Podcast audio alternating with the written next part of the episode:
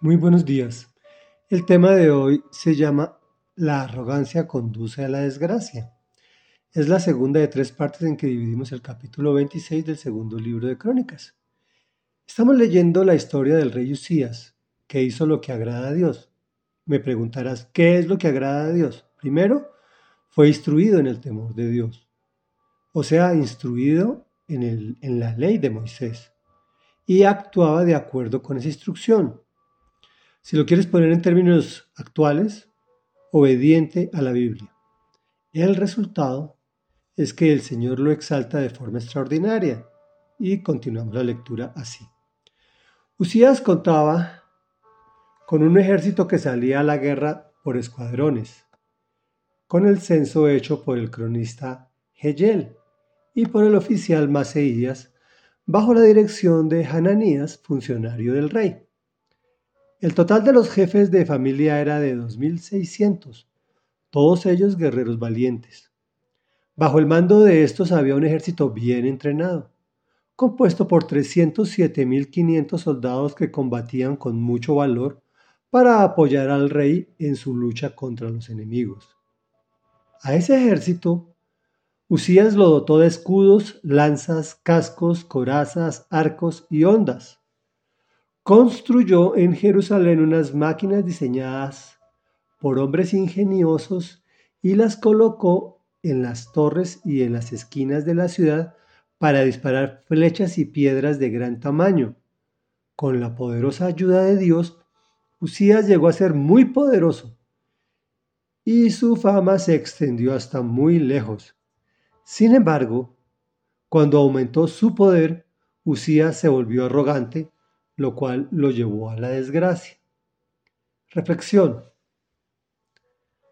¿Cómo un pueblo que está en una situación tan deprimida con el papá de Usías o con el, con el fin del papá de Usías logra tener un ejército altamente tecnificado, dotado de armamento, ingeniería y estrategia militar muy por encima de los que tenían los demás ejércitos de su tiempo. Por lo tanto, lo hacía vencedor. ¿Cómo nos explicamos esto si Dios no estaba con ellos? Pero el rey sufrió de lo que muchos creyentes sufrimos cuando el Señor nos acompaña y nos bendice. Como se dice en términos populares, se le subieron los humos Pensó que las victorias las había obtenido porque él era muy inteligente, porque él es él y usted no sabe quién soy yo, porque para eso tengo tanto poder, tanta riqueza y tanta fuerza militar. Que no nos pase a nosotros, porque, como dicen por ahí, la arrogancia es el último paso antes de la desgracia. Oremos. Padre nuestro que estás en el cielo, santo, santo, santo eres Señor Dios Todopoderoso.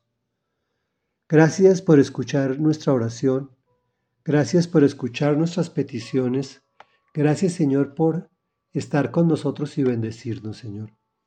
Sabemos que en medio de dificultades, de problemas, de circunstancias que son difíciles, tú nos das la victoria.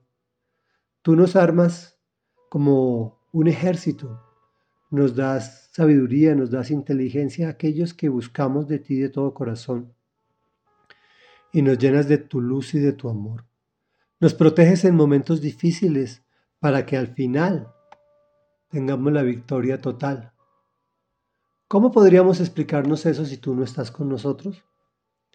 Pero lo grave y ante lo cual te pedimos perdón en el nombre de Jesús es que cuando nos bendices, bien sea con alguna del dinero, incluso posición, prestigio, ni siquiera mucho, sino que sobresalimos un poquito, la arrogancia viene a nuestras vidas, a nuestra mente y nos llena de, de ese defecto tan horrible que es creernos mejor que los demás.